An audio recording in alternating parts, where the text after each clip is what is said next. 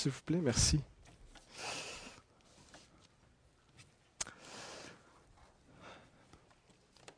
Alors, nous sommes en l'an 1505. Il faut reculer beaucoup.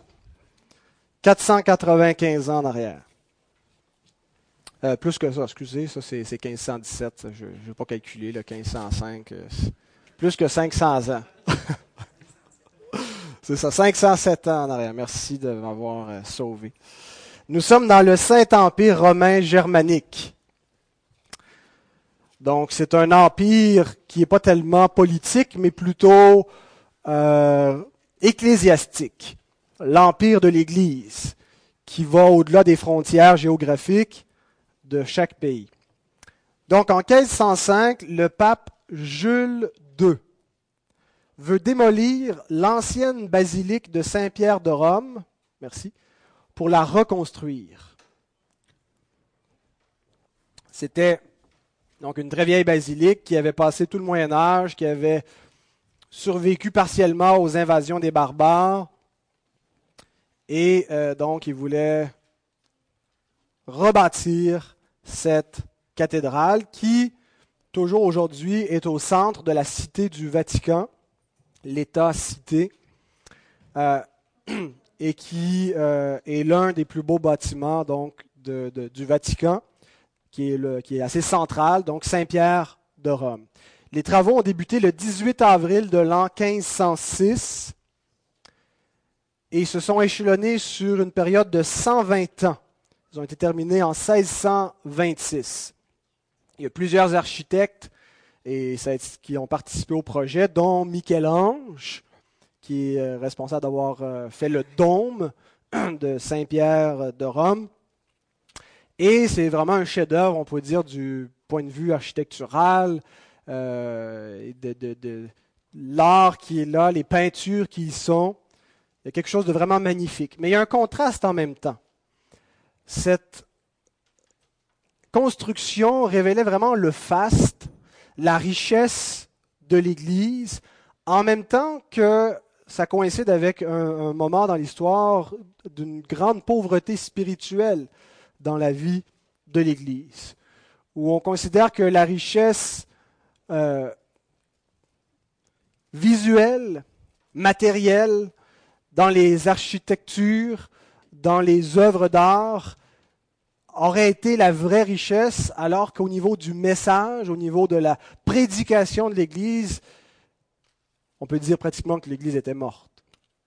Et ça, nous rappelle les, paroles du Seigneur Jésus dans l'Apocalypse où il avertit une des églises en lui disant, Apocalypse 3, 17 à 18, Parce que tu dis, je suis riche, je me suis enrichi, je n'ai besoin de rien, et parce que tu ne sais pas que tu es malheureux, misérable, pauvre, aveugle et nu, je te conseille d'acheter de moi de l'or éprouvé par le feu, afin que tu deviennes riche et des vêtements blancs afin que tu sois vêtu et que la honte de ta nudité ne paraisse pas, et un collier pour oindre tes yeux afin que tu vois.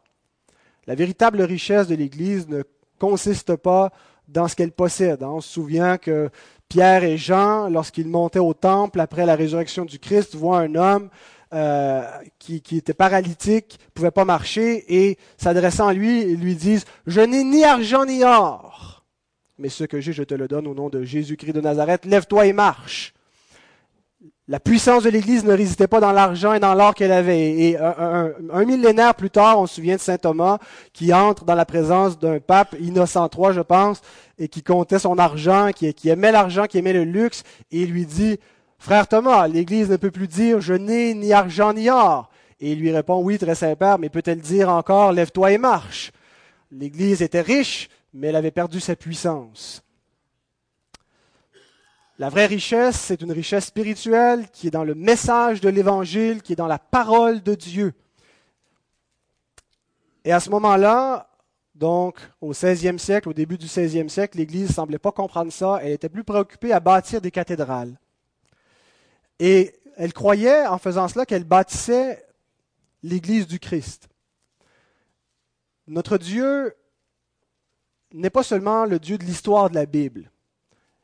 Lorsqu'on lit l'Écriture, on dit c'est une histoire qui est sainte parce que c'est L'histoire de la rédemption, c'est Dieu qui est à l'œuvre. Mais Dieu va continuer d'être à l'œuvre, non pas d'une manière, si on veut, canonique, mais il demeure à l'œuvre une fois que le Nouveau Testament n'est plus euh, terminé d'être rédigé. Il est à l'œuvre au cours de l'histoire de l'Église et Dieu va être à l'œuvre d'une manière flamboyante au XVIe siècle, dans un grand réveil extraordinaire. Et Dieu va utiliser euh, cet événement de la construction de la cathédrale de Saint-Pierre de Rome pour susciter par cet événement-là la réforme. Après Jules II, le pape qui est accédé sur le, je ne sais pas si on dit le trône ou le, qui a reçu, comment c'est quoi le, qu'on dit l'office papal, peu importe, c'était euh, Léon X. Et il devait continuer donc la, la, construction de cette belle cathédrale. Et pour financer le projet, il a décidé de mettre en circulation une indulgence spéciale. Il a envoyé partout dans le Saint-Empire romain germanique des vendeurs d'indulgences. Cette indulgence était spéciale parce que dès qu'on l'achetait, on libérait une âme du purgatoire. Au mois d'octobre de l'an 1517, il y a un de ces vendeurs d'indulgences qui s'appelait Tetzel, qui est venu en Allemagne, dans la région de Wittenberg, pour vendre des indulgences. Et la vente d'indulgences consistait pas simplement à, s'asseoir à une table et mettre une, une, affiche, indulgence à vendre. On prêchait les indulgences. Alors avant de vendre l'indulgence, il fallait convaincre les gens qu'ils en avaient besoin. Alors Tetzel arrive à Wittenberg et installe sa tribune comme ça sur la place publique et commence à prêcher les indulgences. Et il était célèbre parce qu'il semblait qu'il était vraiment un, prédicateur persuasif qui terrifiait les foules, utilisait le feu et, se brûlait la main en disant vos bien-aimés qui sont morts, vos parents, vos enfants morts en bas âge, souffrent dans cette flamme du purgatoire. Et il, était même poétique, il disait, Sitôt que sonne votre bol, du feu brûlant l'âme s'envole. Il y avait là, dans la ville de Wittenberg, un moine augustinien du nom de Martin Luther. Et ce moine était plutôt inconnu, n'était pas une, figure euh, euh, nécessairement avec une, grande renommée. Il avait d'autres renommées que d'être un enseignant à l'université de Wittenberg et il prêchait également dans l'Église catholique. Et ce moine avait beaucoup souffert dans sa conscience par rapport à Dieu. Plusieurs années auparavant, euh, il avait eu très très peur de, mourir lors d'un orage électrique et il avait prié Saint Anne en lui disant Si tu me protèges ma vie, je te promets que je vais m'enrôler dans un ordre monastique. Je vais devenir moine et je vais consacrer ma vie à Dieu. Et comme il n'est pas mort, ben, il a respecté son engagement, il est devenu un moine. Et il était très obsédé par la justice de Dieu. Il avait peur de Dieu. Il se demandait comment est-ce qu'un pécheur peut être juste en face de Dieu. Et il, redoutait le jour de sa mort, redoutait d'aller au purgatoire, craignait même qu'il pourrait, au cours de son parcours terrestre, faire une faute suffisamment grave qu'il l'enverrait en enfer. Il en avait une obsession et il tentait par tous ses efforts de gagner la faveur de Dieu. Il jeûnait, il priait intensément, il pouvait se flageller, il faisait des, pèlerinages, il était allé à Rome et avait fait tous les, exercices d'ascétisme pour convaincre Dieu qu'il était sincère et qu'il méritait son pardon, qu'il méritait d'être trouvé juste. Il essayait par ses œuvres, par ses efforts, d'atteindre la sainteté. Et il était malheureux. Et son supérieur dans son ordre monastique, un homme qui était d'une grande candeur, il s'appelait euh, Jan van Stopitz, l'a conseillé en lui disant euh, que ce qui l'aiderait peut-être à trouver la paix, parce qu'il considérait que ses, idées face à Dieu ne correspondaient pas à la vérité euh, et qu'il ne devait pas avoir peur en entendant le nom de Christ, mais plutôt être rassuré. Il dit, tu vas aller étudier la parole de Dieu. Tu vas retourner à l'université, tu vas devenir un docteur en théologie, et en étudiant la Bible, ça va t'aider à trouver la paix. Alors, c'est comme ça que Luther est arrivé à Wittenberg et qu'il a poursuivi des études en théologie et éventuellement obtenu le grade de docteur en théologie. Et qu'il a, en étudiant la parole de Dieu, commencé à trouver la paix en découvrant progressivement la grâce de Dieu. En comprenant que des, des phrases comme la justice de Dieu n'étaient pas menaçantes dans l'Écriture, mais étaient une bonne nouvelle que Dieu pouvait justifier des pécheurs, leur accorder gratuitement une justice. Et au moment où Tetzel arrive à Wittenberg pour vendre des indulgences, Luther n'avait pas encore complètement compris l'Évangile, mais il était certainement sur la voie de l'Évangile. Il commençait vraiment à comprendre la grâce et il sentait qu'il y avait quelque chose dans la prédication de ce vendeur d'indulgences qui était contraire à la Bible. Au point où le 31 octobre 1517, au soir, Martin Luther est allé dénoncer ce vendeur d'indulgence comme s'il s'agissait d'un imposteur. Et qu'est-ce qu'il a fait pour le dénoncer? Il a fait ce qui, pouvait être une pratique peut-être pas courante qu'on voyait tous les jours, mais qui pouvait arriver. Il est allé clouer des thèses, des affirmations qui dénonçaient la vente d'indulgence. Il les a clouées où? Sur les portes de la cathédrale à Wittenberg. Le lendemain, le dimanche matin, les foules allaient s'assembler et voir les thèses de Luther. Il y en a cloué 95. Je vous en lis seulement trois. Il dit Il prêche des inventions humaines, ceux qui prétendent qu'aussitôt que l'argent résonne dans leur caisse, l'âme s'envole du purgatoire. Intéressant, il dit C'est pas Dieu qui dit ça, c'est les hommes qui ont inventé ça. Il a également écrit, Ils seront éternellement damnés avec ceux qui les enseignent, ceux qui pensent que des lettres d'indulgence leur assurent le salut. Non seulement ça ne vous donne pas le salut, mais si vous vous confiez là-dedans, vous vous attirez la condamnation de Dieu. il a également écrit, Tout chrétien vraiment contrit, c'est-à-dire vraiment repentant, a droit à la rémission entière de la peine et du péché, même sans lettre d'indulgence. Et c'est ainsi qu'a débuté officiellement la réforme protestante. L'effort de Luther n'est pas resté seulement à Wittenberg. Le monde a commencé à trembler et il a tremblé par tous les confins de l'Europe. Les thèses de Luther ont été mises sous presse et ça s'est répandu partout, partout. Ça a été traduit dans des langues et la réforme a été lancée de cette façon-là. Au début, l'Église pensait, l'Église catholique pensait que ça allait mourir de soi et ne pas trop intervenu rapidement. Mais plusieurs euh, cardinaux ont dit au pape, faut que tu interviennes. Et l'Église a pris des mesures pour contester les thèses de Luther. Il a été attaqué et ce qui a forcé Luther à réétudier l'Écriture, à préciser sa pensée, à répondre aux attaques de l'Église et essayer d'affirmer clairement quel est l'enseignement biblique concernant le salut de l'homme. Et il y a vraiment un mouvement qui est né de là. La réforme est née.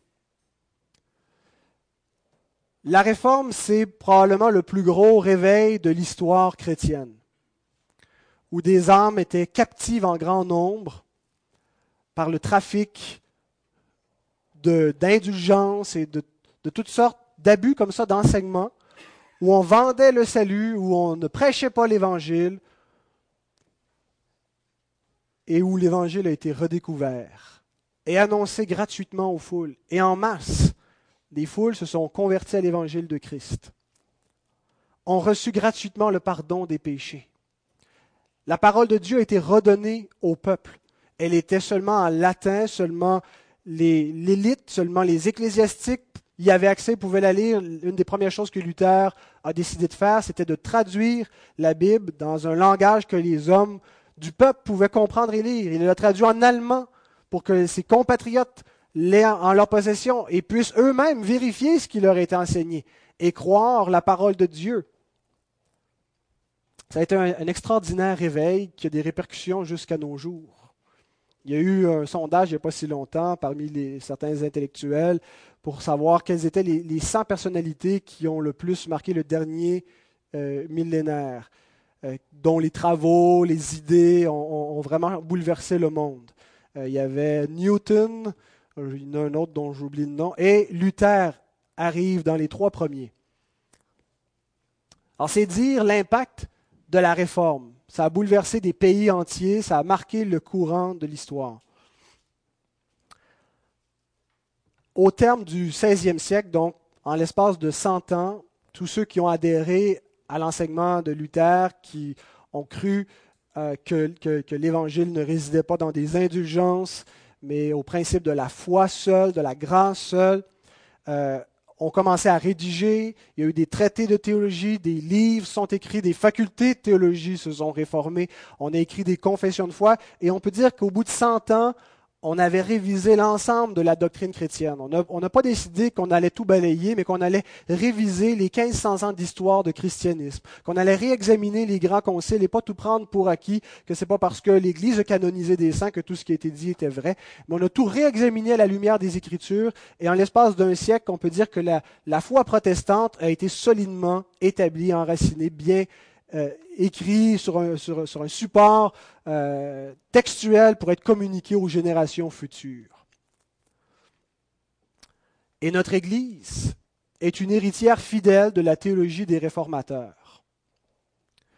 Nous adhérons dans cette assemblée à l'enseignement des premiers réformateurs. On ne dit pas que, tout ce qu'ils ont dit était infaillible, on n'en a fait pas de, nouveaux papes, euh, mais on croit que ce que ces, hommes ont redécouvert, c'est l'évangile de Christ, l'évangile des apôtres. Ce n'est pas un nouveau message, mais ils sont revenus aux sources bibliques.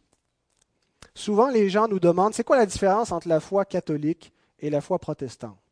C'est souvent une question qu'on entend et on va répondre souvent par des éléments euh, qui sont périphériques. On va dire, ben, euh, on ne prie pas la Sainte Vierge, euh, des choses comme ça, mais ça, c'est des éléments secondaires. La raison pour laquelle on ne prie pas la Sainte Vierge, elle est beaucoup plus fondamentale que ça. Et euh, mon message de ce matin vise à expliquer en quoi réside essentiellement, à partir des Écritures, à quoi réside essentiellement la compréhension réformée du salut. Et il y a beaucoup de théologiens qui ont résumé ce qui s'est fait dans ce siècle, dans ce 16e siècle, en cinq points, ce qu'on appelle les cinq solas de la réforme protestante. Et ça sera ça mes cinq points de ce matin. Cinq sola. Sola, parce que le mot sola en latin veut dire seul. Le premier sola, c'est sola scriptura, qui veut dire l'écriture seule. Notre seul fondement est l'écriture sainte. Ce n'est pas le premier des solas euh, chronologiquement. Luther et les autres réformateurs n'ont pas commencé par redécouvrir l'écriture seule comme premier principe. Ils ont découvert la foi seule, mais ce qui les a amenés à, affirmer que l'écriture était la seule qui était canonique et non pas la tradition de l'Église et les, les édits papaux et ainsi de suite, c'était lorsqu'ils ont constaté une contradiction entre l'enseignement de la Bible et l'enseignement de l'Église. Alors ils ont dit, si les deux se contredisent, les deux ne peuvent pas avoir raison, et dans ce cas, nous nous rangeons du côté de l'écriture, de l'écriture seule. Alors la différence entre catholiques et protestants, du point de vue de l'écriture, les deux reconnaissent la même Bible. Cependant, les chrétiens protestants croient seulement à la Bible, ne reconnaissent pas les ajouts qui sont venus au fil des siècles. Les conciles, les écrits des pères qu'on aurait canonisés. On ne dit pas que tout, ce qui a été dit, tout ce qui a été rajouté est, nécessairement faux, mais ce n'est pas d'inspiration divine. Seule l'Écriture sainte est une révélation de Dieu. Lorsque le Nouveau Testament a été complété, le canon a été fermé. Elle ne s'est pas prolongée. Maintenant, est-ce que c'est seulement les protestants qui disent ça ou est-ce que la Bible dit ça d'elle-même? Et c'est ça qui nous importe. Si on est de bons protestants, on ne va pas canoniser l'histoire protestante, mais on va revenir à l'écriture seule. D'abord, j'aimerais juste mettre en contexte comment est-ce que Luther est arrivé à cette compréhension. Lorsqu'il a affirmé que l'homme n'avait pas besoin d'indulgence et que l'Église n'avait pas autorité pour vendre le salut aux hommes, et que Dieu offrait gratuitement le salut que l'homme pouvait le recevoir par la foi, simplement, en se repentant de ses péchés, en croyant en Christ, une des premières choses que l'Église a fait, c'était de, convoquer Luther et, ceux qui, le supportaient à la diète de Worms. C'était une, rencontre, un sommet, si on veut, où des théologiens, des cardinaux, même Charles Quint était présent, Henri VIII d'Angleterre, étaient tous là pour siéger officiellement, pour examiner ce moine, examiner ses écrits, et le sommet de se rétracter. Alors on est en 1521, quatre ans après le début de la réforme. Et lorsqu'on a présenté à Luther ses écrits, on lui a dit Reconnaissez-vous que c'est vous qui avez écrit ça? Il a dit oui. Et on lui a demandé s'il se rétractait parce que ça contredisait l'enseignement de l'Église officielle. Luther a dit Laissez-moi une journée pour y penser. Il est retourné dans sa chambre. Et le lendemain, voici sa réponse. Il a prié beaucoup, il a lutté durant toute la nuit, et il a dit ceci Puisque votre majesté impériale et vos seigneuries me demandent une réponse nette, je vais vous la donner sans cornes et sans dents. Non. Autrement dit, non, je ne me rétracte pas. Non, je ne renonce pas à ce que j'ai dit et enseigné. Si l'on ne me convainc par les témoignages de l'Écriture, voici la raison. Pourquoi je ne me rétracte pas? Parce que vous ne m'avez pas convaincu par l'Écriture ou par des raisons décisives, car je ne crois ni au pape ni au concile seul, puisqu'il est clair comme le jour qu'ils ont souvent erré et qu'ils se sont contredits. Je suis dominé par les saintes écritures que j'ai citées et ma conscience est liée par la parole de Dieu. Je ne peux ni ne veux me rétracter en rien car il est dangereux d'agir contre sa propre conscience. Me voici, je ne puis autrement que Dieu me soit en aide. C'est une des affirmations les plus anciennes mais les plus claires du sola scriptura. L'écriture seule. L'Écriture enseigne-t-elle sola scriptura? Luther avait-il raison de ne pas se laisser convaincre par le témoignage des conciles et des papes et ainsi de suite, et de dire, si vous ne pouvez pas me prouver ce que vous enseignez par la Bible, je ne peux pas croire ce que vous dites? Avait-il raison de dire ça? Avons-nous raison d'affirmer que seule la Bible est parole de Dieu? Elle est seule canonique. Ben, souvenons-nous d'abord de plusieurs euh, confrontation que Jésus a eue avec les scribes et les pharisiens de son temps. Et une des choses que Jésus leur reprochait, c'était d'ajouter à la parole de Dieu. C'était d'annuler les commandements divins au profit de leur tradition. C'était de canoniser leur tradition. Le mot canoniser vient du grec canon, qui veut dire règle, la règle de foi. Et ils faisaient de leur tradition la règle de foi. Pour eux, la tradition, c'était l'équivalent de la parole de Dieu. Et Jésus les a blâmés. Jésus dit, vous n'avez pas l'autorité de prendre votre tradition et de, de la revêtir de l'autorité divine, de dire que c'est l'équivalent de la parole de Dieu. Alors déjà là, le principe d'une tradition d'homme ayant l'autorité divine est condamné par le Christ lui-même. L'apôtre Paul, inspiré par le, par le Saint-Esprit, va dire dans l'Épître aux Colossiens, chapitre 2, verset 8, Prenez garde que personne ne fasse de vous sa proie par la philosophie et par une vaine tromperie, s'appuyant sur la tradition des hommes, sur les rudiments du monde et non sur Christ. Non sur Christ, non sur la parole de Christ, non sur l'enseignement de Christ, non sur la doctrine de Christ, mais sur quoi? Sur la tradition des hommes. Il dit, prenez garde. Lui-même nous a dit, euh, d'une des églises dans les, dans les actes des apôtres, qu'après son départ, il craint parce qu'il va y avoir des loups cruels qui vont venir et qui vont enseigner des choses pernicieuses, des choses qui ne reposent pas sur Christ, qui ne viennent pas de l'autorité de Christ, mais qui viennent des hommes. Et il dit, prenez garde. Donc, dans l'Écriture, on ne retrouve aucune canonicité de la tradition. Christ n'a donné aucune canonicité à l'Église l'Église n'est pas canonique, c'est-à-dire que l'Église en tant que telle n'a pas l'autorité de, mettre dans la règle, dans, dans la parole divine, ce que Dieu ne lui a pas mis lui-même. Tout ce qu'on retrouve de canonique dans la Bible, c'est la Bible elle-même.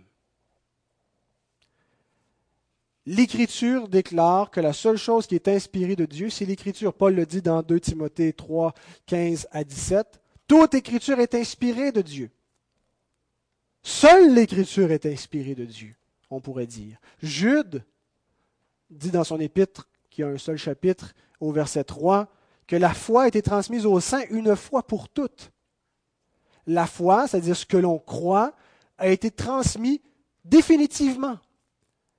Qu'est-ce que ça veut dire une foi qui a été transmise une fois pour toutes? Une foi qui est définitive, c'est-à-dire une foi à laquelle il n'y a rien à ajouter.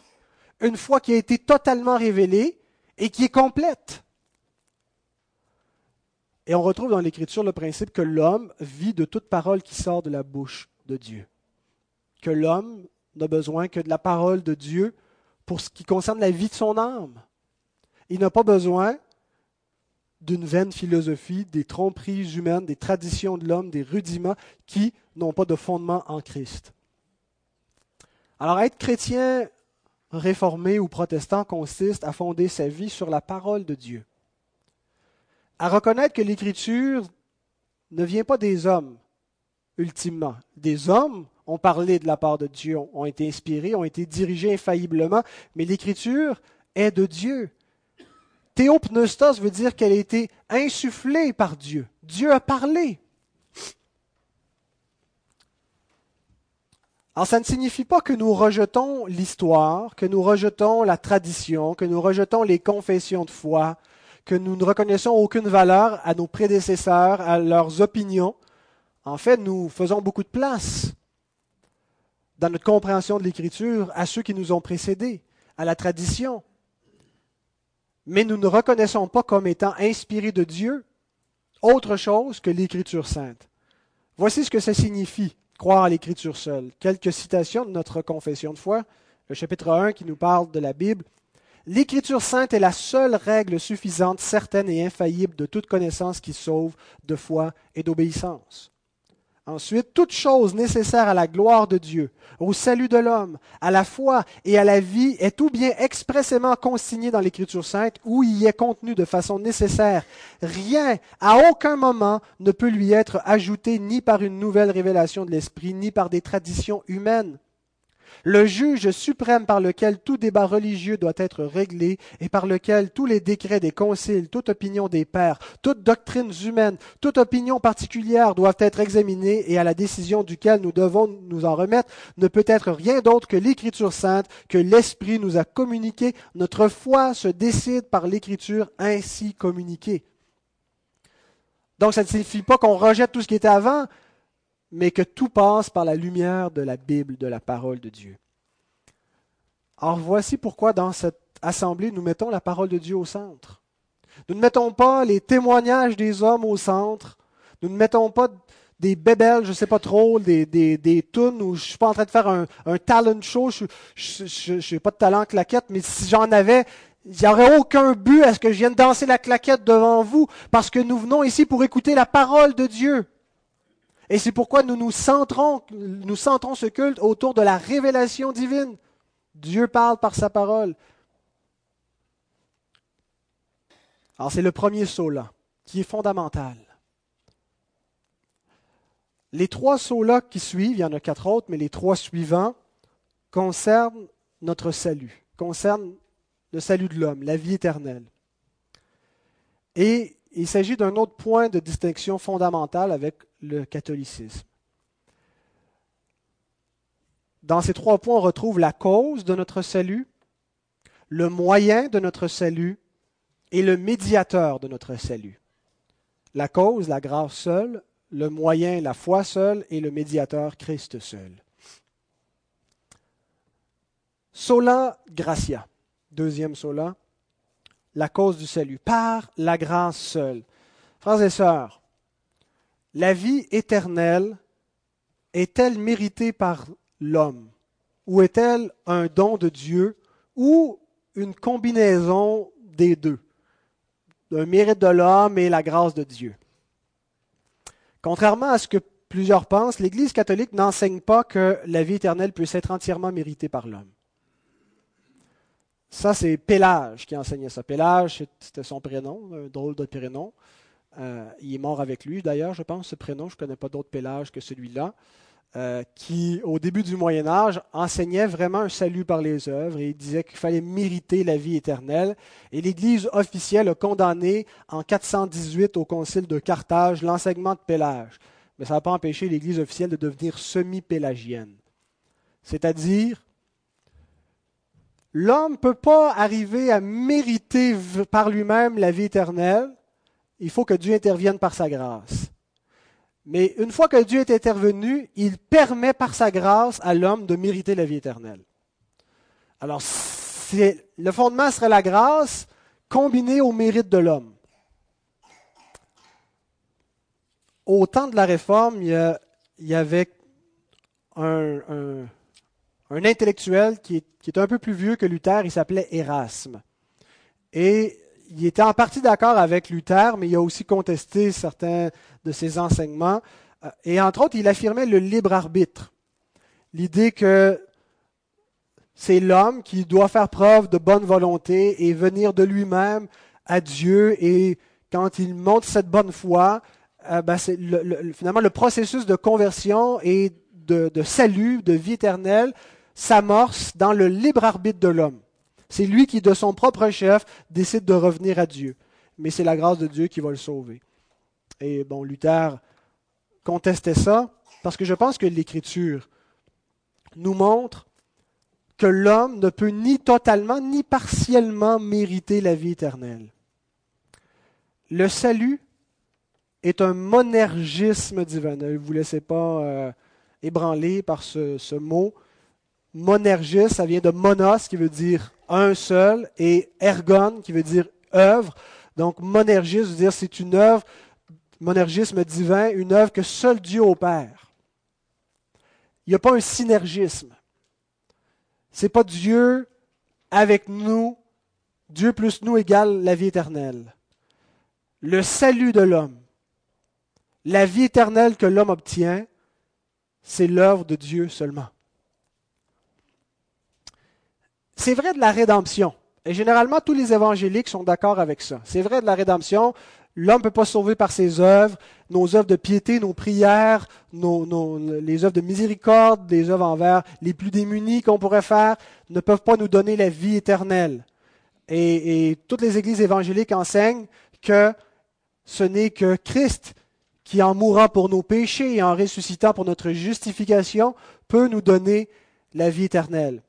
Alors c'est vrai de la rédemption, mais c'est vrai aussi de la conversion. Et, je crains que ce ne sont pas toutes les églises évangéliques qui enseignent cela. La conversion de l'homme vient également de Dieu et non pas du libre arbitre de l'homme. On enseigne parfois Dieu a fait la moitié du chemin. Il a tout accompli pour que potentiellement vous puissiez être sauver. Il ne vous reste plus qu'à vous mettre dans ce salut-là par votre libre arbitre en décidant d'accepter Jésus dans votre cœur. Et voici ce que Ésaïe nous dit et je cite l'apôtre Paul parce qu'il cite Ésaïe, Romains 10, 20. Ésaïe pousse la hardiesse jusqu'à dire J'ai été trouvé par ceux qui ne me cherchaient pas. Je me suis manifesté à ceux qui ne me demandaient pas. La Bible ne dit pas que nous cherchions Dieu puis qu'un bon moment donné, nous l'avons trouvé. La Bible dit Nul ne cherche Dieu. elle dit même qu'on est niaiseux de ne pas le chercher parce qu'elle dit Nul n'est intelligent, nul ne cherche Dieu. On n'est pas intelligent. Comment se fait qu'on n'est pas intelligent? Comment est-ce qu'on prouve ça? Ben, L'homme ne cherche pas Dieu. Nul ne cherche Dieu. Il y a des hommes qui semblent pourtant chercher Dieu, mais ce n'est pas Dieu qu'ils cherchent. C'est un Dieu qui convient à leur, leur paradigme, leurs idéaux, mais ce n'est pas le vrai Dieu de la Bible qu'ils cherchent. Parce que Dieu se laisse trouver par ceux qui ne le cherchent pas. J'ai été trouvé par ceux qui ne me cherchaient pas. Comment avons-nous trouvé Dieu? On ne le cherchait pas parce que Dieu s'est laissé trouver. Dieu s'est révélé. Dieu s'est donné. Dieu a suscité dans nos cœurs la foi. Est-ce que l'apôtre Paul était en train de chercher Jésus lorsqu'il a trouvé Jésus? Est-ce qu'il était dans une campagne style Billy Graham et qu'il s'est avancé à l'autel lorsqu'on l'a accepté lorsqu'on l'a appelé pour qu'il accepte Jésus? Il ne le cherchait pas.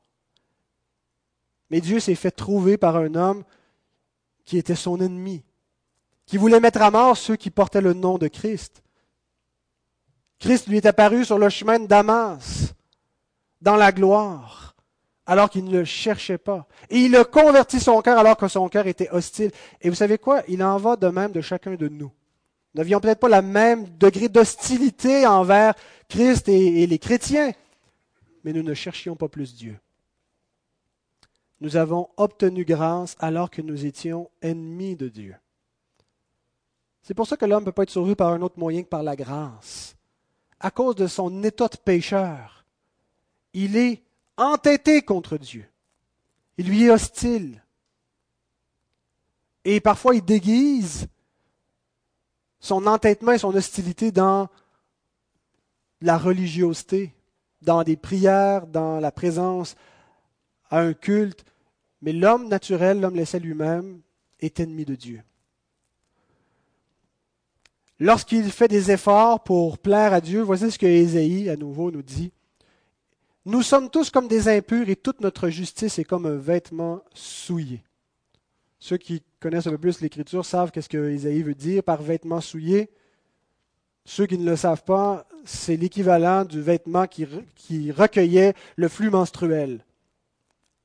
C'est pour dire que notre justice en nous-mêmes, aux yeux de Dieu, a quelque chose de repoussant. Parce qu'elle est toujours imbibée du péché, d'un désir de se glorifier, d'un désir de, mériter, mais d'une manière coupable devant Dieu.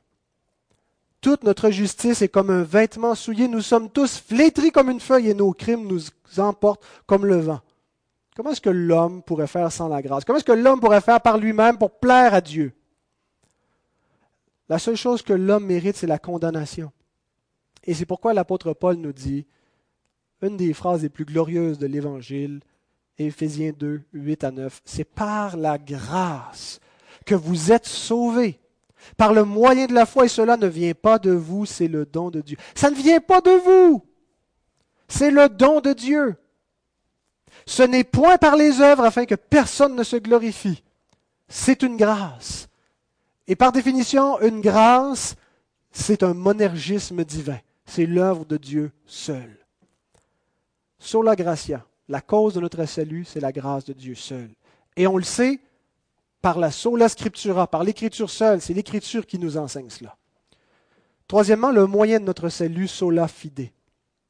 Une fois qu'on a dit que le salut était uniquement par grâce, on n'a pas tout dit. Parce qu'il nous faut encore expliquer comment ce salut vient à nous. Comment l'approprier.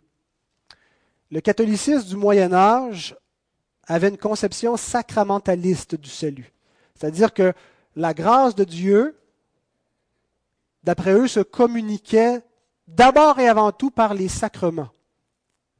C'est pourquoi, lorsqu'un enfant à la naissance, pour le sauver de l'enfer, on n'attendait pas qu'il se mette à croire de lui-même, on le sauvait. Comment? Par un sacrement, le baptême. Le baptême devait infuser la grâce au-dedans de lui, régénérer son esprit, la régénération baptismale. C'était ça l'idée. Et donc, on venait de lui donner la vie éternelle en le baptisant le moyen pour donner la grâce et la vie éternelle, dans cette conception-là, résidait dans les sacrements. C'est pour ça que c'est une conception sacramentaliste. Et le catholicisme a rejeté officiellement dans un concile la conception protestante que le salut s'obtient par la foi seule. Les catholiques nient pas la nécessité de la foi mais ils disent que si on croit qu'on est sauvé par la foi seule, on est anathème. Et ce qui est écrit dans le Concile de Trente, je vous cite un extrait du Concile. Le Concile de Trente a eu lieu en 1545, donc c'était le Concile qui a répondu à la foi protestante, à la Réforme. Ça dit, si quelqu'un dit que la foi justifiante n'est autre chose que la confiance en la divine miséricorde, Comment dit, si quelqu'un dit que pour être justifié, il ne suffit que croire dans la grâce de Dieu, qui remet les péchés à cause de Jésus-Christ, ou que c'est par cette seule confiance que nous sommes justifiés qu'il soit anathème. Frères et sœurs, je, ne suis vraiment pas un anticatholique. J'apprécie beaucoup de personnes de foi catholique et je pense même, je crois que plusieurs régénérés, des gens nés de nouveau, qui sont de confession catholique. Mais cette affirmation qui est officielle, qui est canonique d'après le catholicisme, est à mes yeux une négation de l'évangile de Jésus-Christ. Un autre évangile. Et la Bible dit, si quelqu'un vous annonce un autre évangile, qu'il soit anathème. Au sacrement, l'Église ajoutait également les bonnes œuvres. Pour être sauvé, l'homme a besoin des sacrements pour que la grâce lui soit infusée, mais il a également besoin de pratiquer des bonnes œuvres. Les bonnes œuvres le sanctifient, le purifient, et lorsqu'il sera parfaitement saint, il aura la vie éternelle. Relisons Éphésiens 2, 8 à 9, pour savoir quelle partie n'a pas été comprise dans ce verset. Juste avant, il était correct. Il ne fallait pas le changer. Euh, juste après. non, plus loin. Non, descends, descends. Là, tu remontes, je pense. C'est correct. Le prochain, l'autre prochain, l'autre prochain, voilà. C'est par la grâce que vous êtes sauvés par le moyen de la foi, et cela ne vient pas de vous, c'est le don de Dieu. Ce n'est point par les œuvres afin que personne ne se glorifie. Est-ce que l'Écriture peut être plus claire? Nous ne pouvons pas être justifiés par les œuvres, ni totalement, ni partiellement. Le seul moyen que l'Écriture nous donne, l'Écriture nous donne un seul moyen, nous présente un seul moyen par lequel la grâce de Dieu s'achemine aux pécheurs, et c'est la foi. Nous lisons dans Romains 4,16 c'est par, c'est pourquoi les héritiers le sont par la foi, pour que ce soit par grâce. Voyez, dans ce verset, l'Écriture nous dit pourquoi est-ce que c'est par la foi? Parce que la foi est le seul moyen qui est compatible avec la cause, la grâce. Nous sommes sauvés par la grâce seule, et c'est pourquoi nous sommes sauvés par la foi seule. Parce que la seule façon d'obtenir une grâce, ce n'est pas par les œuvres, c'est par la foi. Et c'est ce que Paul enseigne un peu plus loin dans cette même épître. Or, prochaine, or, si c'est par grâce, ce n'est plus par les œuvres. Autrement, la grâce n'est plus une grâce. Et si c'est par les œuvres, ce n'est plus une grâce. Autrement, l'œuvre n'est plus une œuvre. Il y a quelque chose de mutuellement exclusif entre le principe de la grâce et des œuvres. Et le seul moyen qui est compatible avec la grâce, c'est la foi. Une grâce, ça s'obtient par la foi. La grâce de Dieu Dieu pardonne gratuitement, sans exiger d'œuvre. La seule façon de recevoir ce salut, cette grâce, c'est en croyant, c'est par la foi. Celui qui essaie de plaire à Dieu en obéissant par lui-même à Dieu déplaît à Dieu. Nous ne pouvons pas par nous-mêmes obéir au commandement. C'est pourquoi un autre a obéi à notre place. Christ, celui qui croit en Jésus-Christ, plaît à Dieu. La foi en Christ consiste à trois choses. D'abord, savoir c'est qui Jésus. Savoir qu'est-ce qu'il a fait, pourquoi il est mort, connaître les données de l'Évangile. Deuxièmement, croire que c'est vrai. Si on, entend l'histoire, mais on croit que c'est faux, ça ne nous sauve pas. Mais croire que c'est vrai, ça ne sauve pas encore, parce que les démons aussi le croient et ils tremblent. Il faut aller plus loin et se confier en lui. Ou c'est plus seulement la foi chrétienne, mais ça devient une foi personnelle. J'ai confié ma vie entre les mains de Jésus-Christ.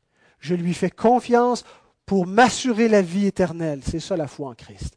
Et c'est cette seule foi qui justifie le pécheur. Pourquoi en Jésus-Christ? C'est le quatrième et avant-dernier sola. Solus Christus, il est un petit peu différent des autres. Je ne parle pas le latin, mais c'est la, la déclinaison, Mme Payette, vous allez nous expliquer ça. Solus Christus, par Christ seul, le seul médiateur de la foi. Alors jusqu'à présent, on a insisté pour dire que le salut ne vient pas de nous-mêmes, qu'on ne peut pas le produire. Mais d'autres pourraient-ils y contribuer, d'autres avec un S Bien, l'Église catholique enseignait et enseigne toujours qu'il y a une foule de médiateurs. À commencer par Marie, qui est présentée comme co-rédemptrice. C'est quand même assez extraordinaire comme affirmation. Marie, co-rédemptrice de Jésus-Christ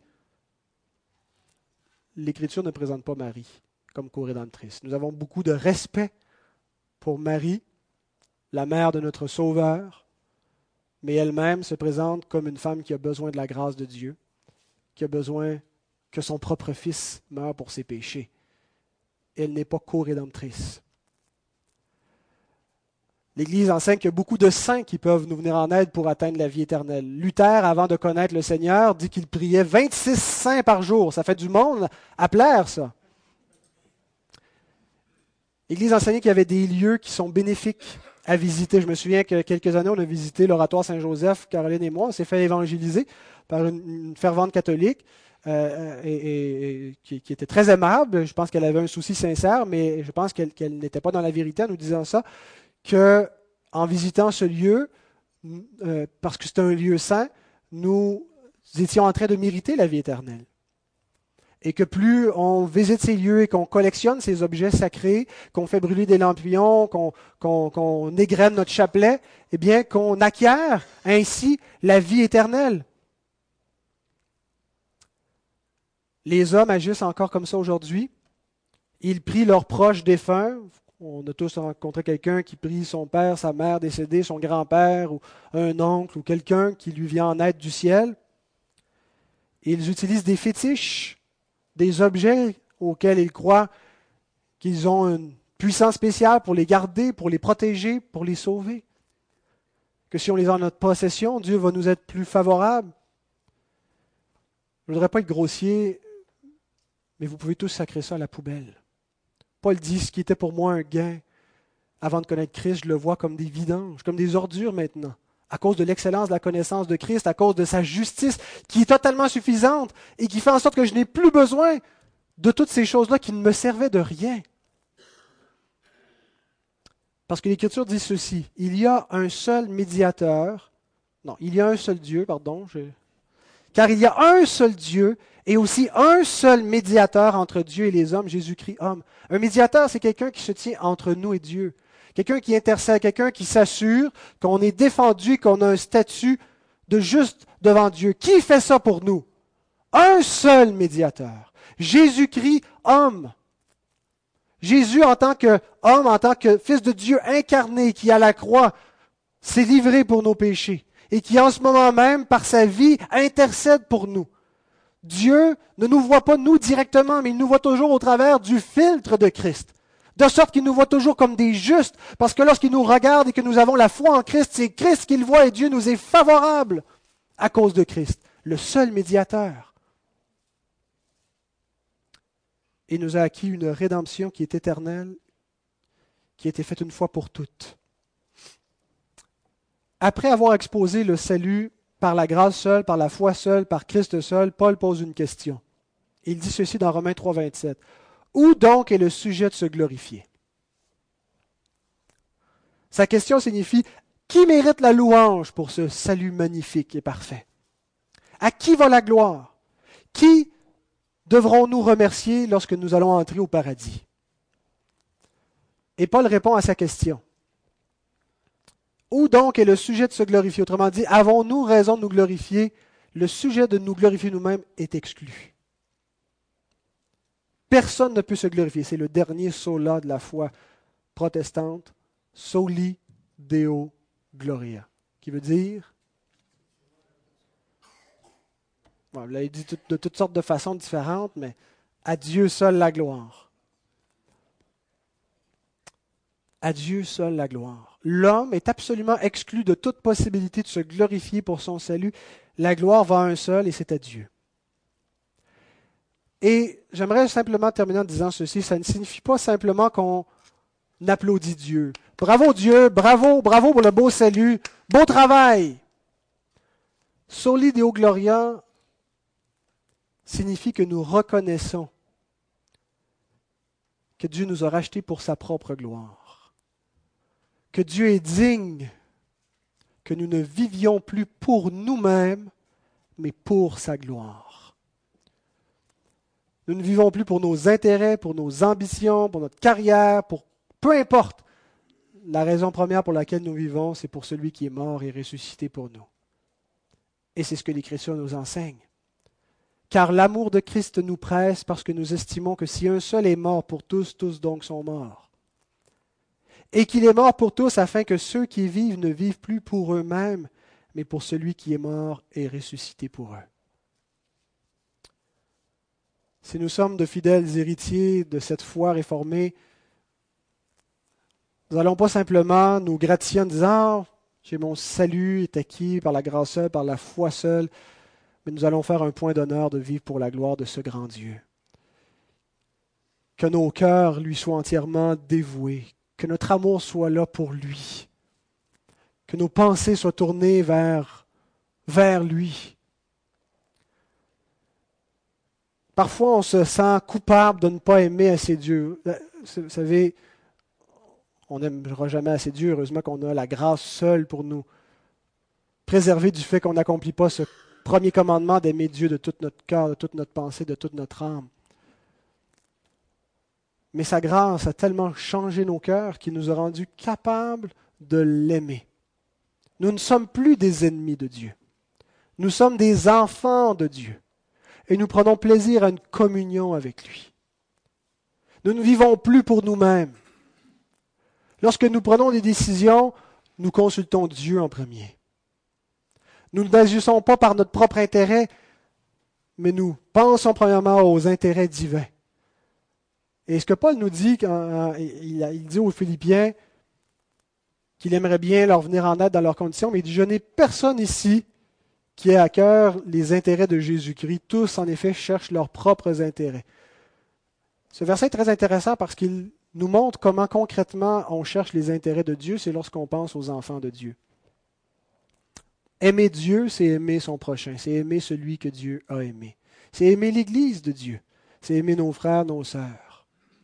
Et ça contraste totalement avec le siècle présent, un siècle d'individualisme, de moi, moi, moi, moi, moi, moi, moi, moi, moi et remoi. Mourir à nous-mêmes. Penser à l'intérêt du plus grand nombre avant le nôtre. C'est ça, vivre pour la gloire de Dieu. Que le Seigneur nous donne d'être ses croyants, qu'il nous donne le courage de ses réformateurs, qu'il nous donne le courage des apôtres, qu'il nous donne la puissance de son esprit qui a accompagné la prédication de son évangile au travers des siècles et qui l'accompagne encore aujourd'hui, cet évangile éternel, et que nous puissions vraiment être cette Église fondée sur ce seul fondement et solide de la parole divine et qu'on garde tout le conseil divin à la gloire de notre grand Dieu. Amen.